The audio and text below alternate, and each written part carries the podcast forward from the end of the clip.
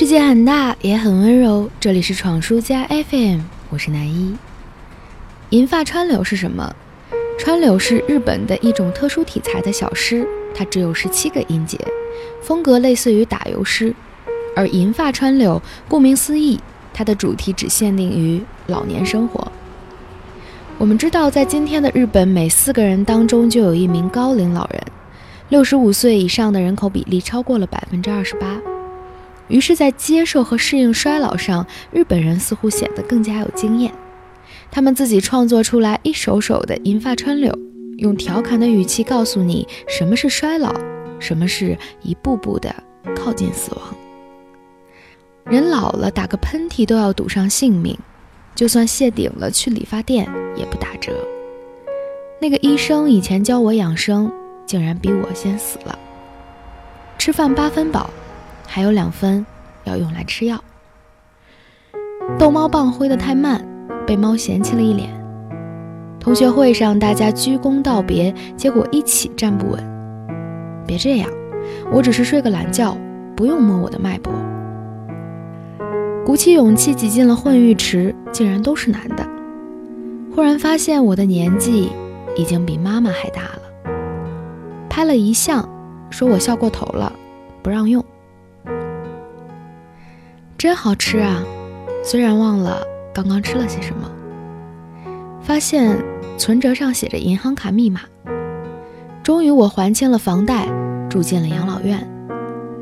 人生已经不迷茫了，但总是会迷路。嘴上说生无可恋了，但地震来了，跑得比谁都快。入手了一块墓地，可以俯瞰女子高中。偷吃孙子的糖，死不承认，嫁祸给猫。现在会温暖的迎接我的只有热马桶圈。给我打钱，电话里是儿子的声音，果断挂了。饭做好了，这是今天唯一的对话，来自电饭煲。下辈子也要在一起哦，我对狗狗说。把丈夫寄存在便利店，然后出门旅行。体检完之后，妻子突然温柔起来，这让我很害怕。保险金如果数额很大，会被杀掉吧？给我的猫取了初恋的名字。恋人啊，我现在终于又闲又有钱了。我喜欢的类型是比我年纪大的，现在找不到了。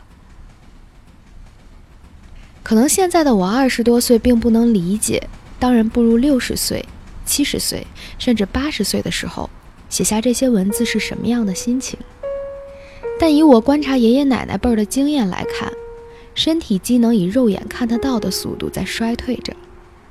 看电视音量调到很大也不一定能听得到，但有个画面在跳动，总是显得热闹一点。每天一日三餐后，总要惦记着吃药，白色的让血压稳定住，黄色的减轻头痛，绿色的安抚阴天下雨时候的关节痛。但比这些更需要花时间去接受的事情是，从客厅走到卧室却忘了自己要干什么；儿女转账过来却没有什么想买东西的想法；愿意出门买菜是因为有人可以说说话。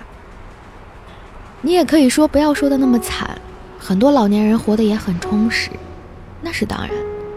但我们无法否认，每个人都有最接近死亡的那段日子。我们走过了漫长的一生，在最后的时光里，变得迟缓和平静。回想年轻时候自己经历过的大雨滂沱，不过是小小的波澜；那些叱咤风云的豪气，早已是几十年前稚嫩的自己；那些看山不是山，看水不是水的迷茫，已经被时间给出了答案。所以，看到这些银发川柳的时候，我竟然觉得。老去是一件没什么大不了的事情，相比之下，现阶段我们认知里的波折和难处，也许也只是老去以后的淡然一笑，笑自己当年幼稚的可爱，正如现在我们觉得老年人的豁达也很可爱一样。当我们隔着时光对望，最好不过是青春年华，最坏也不过是垂垂老去吧。晚安啦。朋友。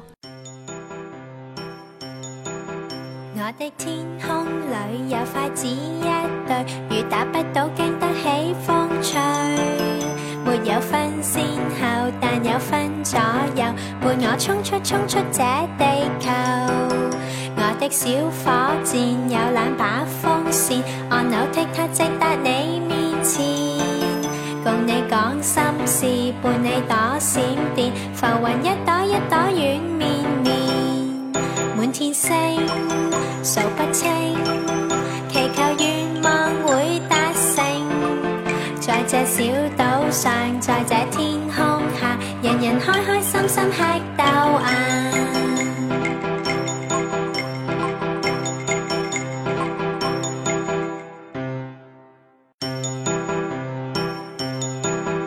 我的天空里有筷子一对，雨打不到，经得起风吹。没有分先后，但有分左右，伴我冲出冲出这地球。